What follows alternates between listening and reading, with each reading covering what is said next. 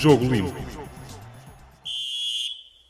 Sejam bem-vindos ao 25 episódio do Jogo Limpo, um podcast sobre arbitragem. Ao longo das últimas 25 jornadas da Primeira Liga de Futebol, temos estado aqui eu, Guilherme de Souza, e o antigo árbitro e atual comentador do público, Jorge Faustino, para analisar os principais lances dos jogos dos primeiros três classificados do Campeonato Português. Eh, bem-vindo mais uma vez, Jorge. Eh, inevitavelmente começamos eh, pelo primeiro jogo, o jogo de abertura desta 25 quinta jornada e logo um clássico que resultou na vitória do Futebol Clube do Porto por 2-1 eh, sobre o Sporting. Este jogo, com uma equipa de arbitragem liderada por Artur Soares Dias, foi eh, muito intenso durante os 90 minutos, emocionante também. Por onde queres começar a tua análise?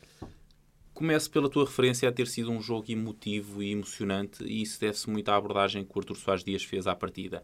Ele procurou deixar jogar, teve um critério técnico e disciplinar largo, que foi percebido pelos jogadores e, portanto, a, a, o sucesso da arbitragem está sempre relacionado com a forma como os jogadores depois entendem uh, o que o árbitro uh, deixa ou não deixa jogar e a forma como depois uh, desenvolvem o jogo eh, eh, focando-se apenas eh, na disputa dos lances ou começando a derivar para situações mais negligentes ou violentas que, não, que não são benéficas. Nesta partida, os jogadores também colaboraram e isso fez com que, e começando pelo fim, possamos fazer uma, uma avaliação global muito positiva deste trabalho do Artur Soares Dias. Eu destacaria aqui quatro lances nesta, nesta partida o mais marcante e que, que, se discute ainda até hoje e, vai se discutir uh, mais há algum tempo uh, foi, aconteceu aos 17 minutos um lance entre Dumbiá e Dalot no interior da área do Futebol Clube Porto. É um lance uh, em que Artur Soares Dias entendeu não haver infração do, do, defesa do Futebol Clube Porto. O vídeo ao árbitro chamou Artur Soares Dias para rever as imagens e, e o Artur manteve a sua opinião in, inicial. Eh, primeiro, e relativamente ao lance em si, é um lance em que Dumbiá entra na área do Futebol Porto, já dentro da área de baliza e apenas quase com a baliza pela, pela, pela frente, e o guarda-redes do, do Futebol Porto, uh, deixa-se cair ou, ou cai uh, no seguimento de um contacto que existe da sua perna esquerda com a perna esquerda também de Dalot. A minha perspectiva é que este contacto foi promovido principalmente pelo jogador do, do, do Sporting, que, que, se aproxima, se movimenta para o seu lado esquerdo na procura de um contacto. Eh, contacto esse também acontece naturalmente porque Dalot está a tentar jogar a bola, mas eh, para haver uma infração normalmente tem que haver um ato e uma consequência. E eu acho que a consequência, isto é, a queda, não teve a ver com o contacto que efetivamente existiu entre os dois jogadores. E nessa perspectiva, eh, dou o benefício da dúvida ao árbitro em manter a sua decisão de não assinalar qualquer pontapé de penalti ou qualquer falta nesta, nesta situação. Uma nota, e porque já o disse antes relativamente a este lance que, existindo contacto, uh, compreendo opiniões contrárias e, e, aliás, sublinho, isto pode, pode ser um pouco, um pouco polémico, que se o árbitro tivesse assinalado pontapé de penalti, não me seria difícil a mim dar o benefício da dúvida no sentido de dizer aceita a decisão do pontapé de penalti. Portanto, não tendo ele marcado penalti, também aceita essa decisão porque ficam uh, muitas dúvidas no, no, na relação entre o contacto que existiu e a queda do jogador de Sporting, que me parece efetivamente um aproveitamento de um contacto que não, que não seria justificador de infração. Portanto, não foi assinalado pontapé de penalti e eu uh, concordo com essa decisão de Artur Soares Dias. Depois uma decisão, mais uma decisão técnica, mais uma decisão semelhante na perspectiva em que é valorizar o deixar jogar, Uh, aos 45 minutos mais um, portanto ainda na primeira parte, no, no, quando o Sporting obteve o, o, seu golo, o início da jogada ficou marcado por, por um roubo de bola de Brian Ruiz a Brahimi. Aqui o lance uh, parece menos discutível, porque uh, apesar de haver um contacto entre os dois jogadores, uh, esse contacto é na sequência de um roubo de bola legal de Brian Ruiz, em que consegue com a sua perna esquerda colocá-la no meio das pernas de Brahimi e jogar a bola. Uh, jogar a bola, afasta a bola, depois de afastar a bola, depois há um contacto natural entre os dois jogadores uh, uh, em que Brahimi se deixa cair, mas aqui sem sequer se pôr a hipótese de, de ter havido uma falta, é um lance perfeitamente legal, bem avaliado pelo, pelo Artur Soares Dias no primeiro momento e seguramente que o vídeo-árbitro reviu o lance todo do golo e uh, uh, analisou aquela situação entendendo que também, também o vídeo árbitro que não havia ali qualquer uh, infração. Quanto à segunda parte do jogo, foi onde tudo ficou resolvido.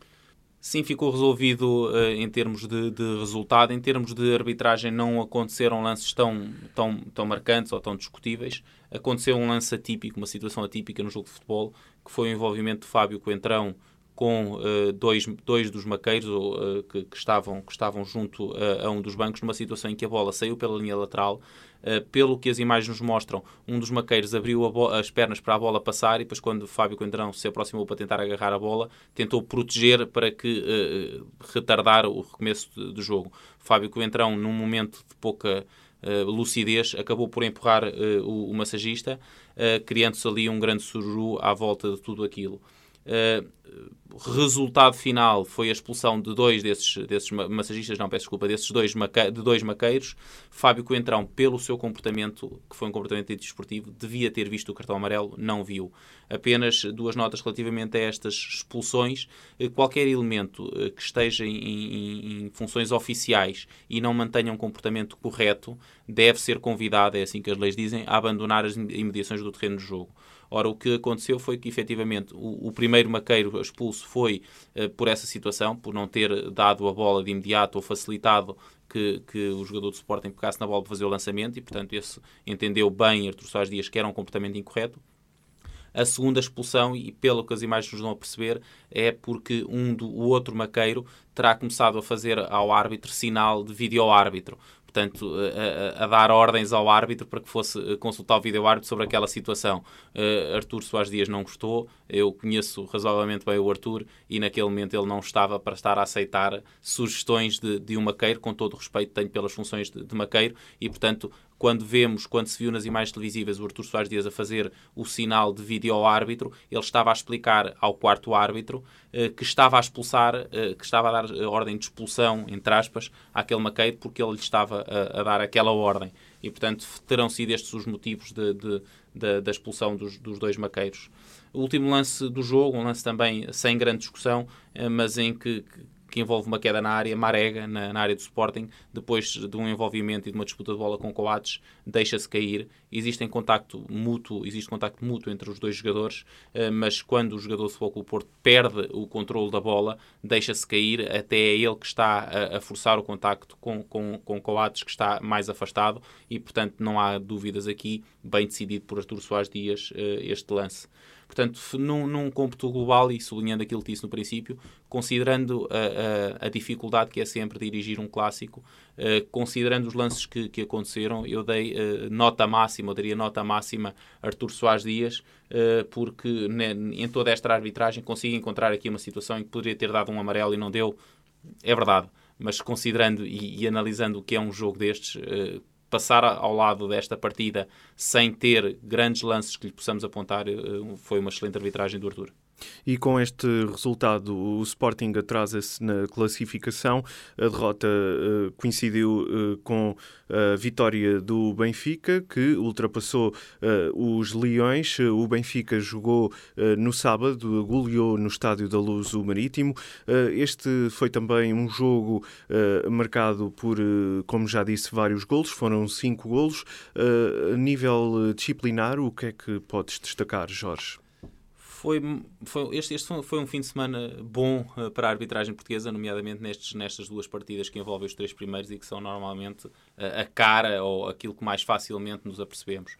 Uh, o Helder Malheiro é um, como eu costumo dizer, um, um, jovem, experiente árbitro. Ele tem 37 anos, já tem alguns anos, já esteve na primeira categoria, depois acabou por descer, agora voltou há dois anos a subir e, portanto, já tem alguma experiência de primeira categoria nacional e, e fez este ano pela primeira vez o, o Benfica uh, numa partida onde as decisões que poderia ter errado foi ajudado pelo vídeo-árbitro. E, portanto, também aqui, e porque estamos a avaliar o trabalho da equipa de arbitragem, eu diria que foi uma excelente arbitragem, uh, porque há um lance na área aos 41 minutos, um lance que resultou num pontapé de penalti favorável ao Benfica, uma situação em que Rafa, em velocidade, entra na área do Marítimo e Paulo Santos, na tentativa de jogar a bola, uh, acaba por não tocar na bola e toca na perna direita de, de, de, Rafa. É penalti, pontapé de penalti, claro. o Helder Malheira percebeu-se porque estava bem posicionado a situação, assinalou a infração e corretamente advertiu o jogador ehm, do, do Marítimo. O Rafa seguia isolado, portanto era uma clara oportunidade de golo, mas uma vez que, o, que a falta foi cometida na tentativa de jogar a bola, não se exibe o vermelho e desce a sanção disciplinar para, para amarelo. Portanto, um pontapé de penalti, uma decisão de pontapé de penalti bem tomada por Helder Malheiro. Aos 53 minutos, um lance, um lance curioso e que suscitou algumas dúvidas, uh, uh, provavelmente a quem estava no estádio, e num primeiro momento, uh, em que existe uma falta de um jogador do Marítimo, Bebeto, nomeadamente, em que o árbitro, a meio campo, em que o árbitro aplica a lei da vantagem.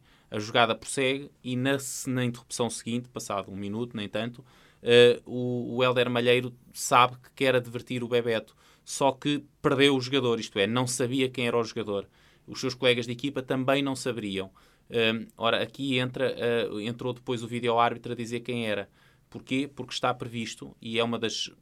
É provavelmente, penso que a única situação em que o árbitro não precisa decidir e depois ser corrigido pelo vídeo-árbitro. Isto é, ele pode logo pedir de, de imediato a ajuda do vídeo-árbitro, que é, não fazia sentido o, o Helder Malheiro estar a advertir um jogador para depois o vídeo-árbitro vir dizer identificaste erradamente o jogador, não é esse, é o outro. E, portanto, esta é uma situação em que o, o árbitro pode pedir logo ajuda antes de tomar uma decisão. É, olha, eu sei que quero advertir um jogador, uh, o lance aconteceu ali no meio campo, diz-me qual é que foi porque eu já o perdi. Terá sido esta, esta a conversa, o vídeo-árbitro identificou corretamente o jogador que tinha cometido a falta e o que o Helder Malheiro fez foi a sinalética de vídeo-árbitro e advertiu o jogador porque era o que ele queria. Uh, nas quatro situações em que há intervenção de vídeo-árbitro, esta enquadra-se na identificação errada de um jogador, que neste caso foi evitar uma identificação errada de um jogador numa, numa advertência. Portanto, esteve bem o Helder Malheira a pedir ajuda ao vídeo-árbitro e bem o vídeo-árbitro a identificar que era o jogador que tinha que, que ser advertido.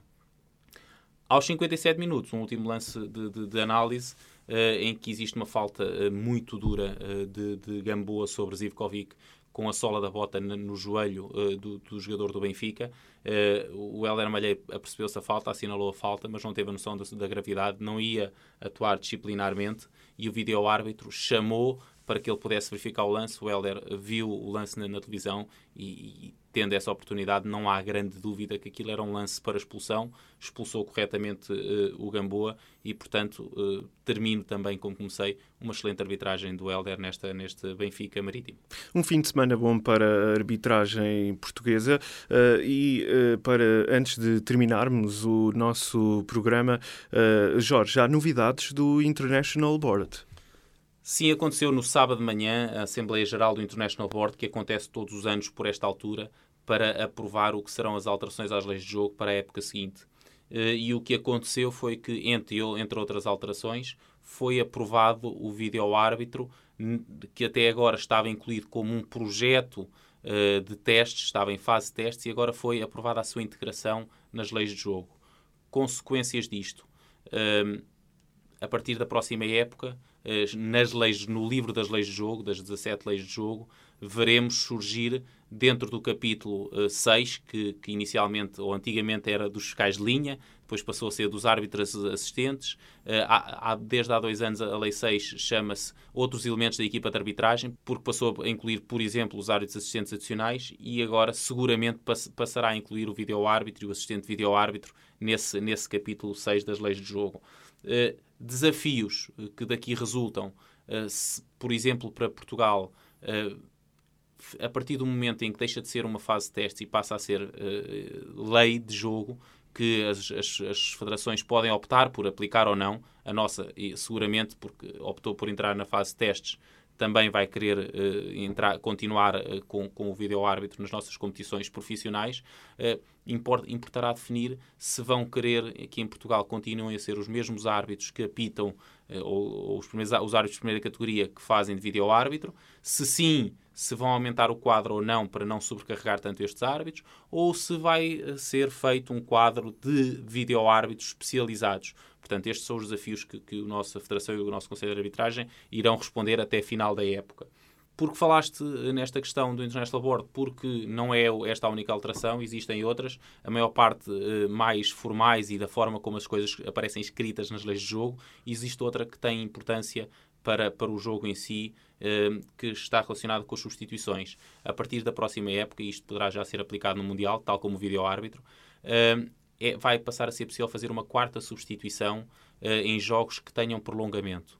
portanto, uh, uh, isto a pedido de, de, dos treinadores e a pedido do futebol, e porque as leis têm evoluído no sentido de responder ao que o futebol necessita, e percebe-se que era quase exigir-se um esforço desumano, por vezes, aos jogadores. E, portanto, é, isto serve também para proteger os jogadores. Proteger os jogadores, eh, inclusive proteger o jogo, porque nós chegávamos a ver jogos e partidas de futebol em que chegávamos ao prolongamento e, e os jogadores que lá estavam só faziam ali aquela maiorinha só para chegar ao fim e, bater os penaltis. Agora, com mais uma substituição, é mais um jogador que entra fresco, que dá uma dinâmica nova ao jogo e, portanto, isso pode ser importante para, para estes 30 minutos de, de, de tempo extra quando, quando se justifica jogar os prolongamentos. Numa nota final, e se me permites, uh, queria, porque também está ligado com esta questão das leis de jogo, e, e eu não quero concorrer à presidência da República a andar a apresentar livros, uh, mas, mas eh, porque foi ontem apresentado um livro que eu acho que é bastante interessante, uh, que, que, fala sobre as, as, leis de jogo, esclarece de uma perspectiva mais, menos técnica e mais abrangente para, para todos nós que queremos saber um bocadinho mais sobre, sobre as leis, um, um livro que foi escrito por três ex-árbitros, um deles ex-árbitro internacional, Adelino Antunes, os outros foram José Felipe e Vítor Reis, e foi até apresentado este livro, que, que é uh, Amarelo, Vermelho e Golo, o futebol e as suas regras. É um livro que, que vem em dois volumes, que pode ser encontrado provavelmente em qualquer, uma, em qualquer livraria. Uh, e que tem por objetivo, como eu dizia, apresentar, dar a conhecer e analisar em detalhe a arbitragem, a função do árbitro e depois as leis uma a uma. Eu acho que é muito interessante para quem quiser discutir eh, com argumentos válidos eh, as decisões dos árbitros, poderem dar uma espreitadela neste livro que, que aconselho e acho bastante interessante. Muito bem, aguardamos então pelas novidades eh, na próxima época e também eh, por esse livro fica a nota dada neste 25 episódio do podcast Jogo Limpo, eh, um podcast sobre arbitragem. Discutimos apenas aquilo que acontece dentro do campo. Um abraço e até à próxima semana. Subscreva este e outros programas no iTunes, Spotify, SoundCloud e aplicações móveis.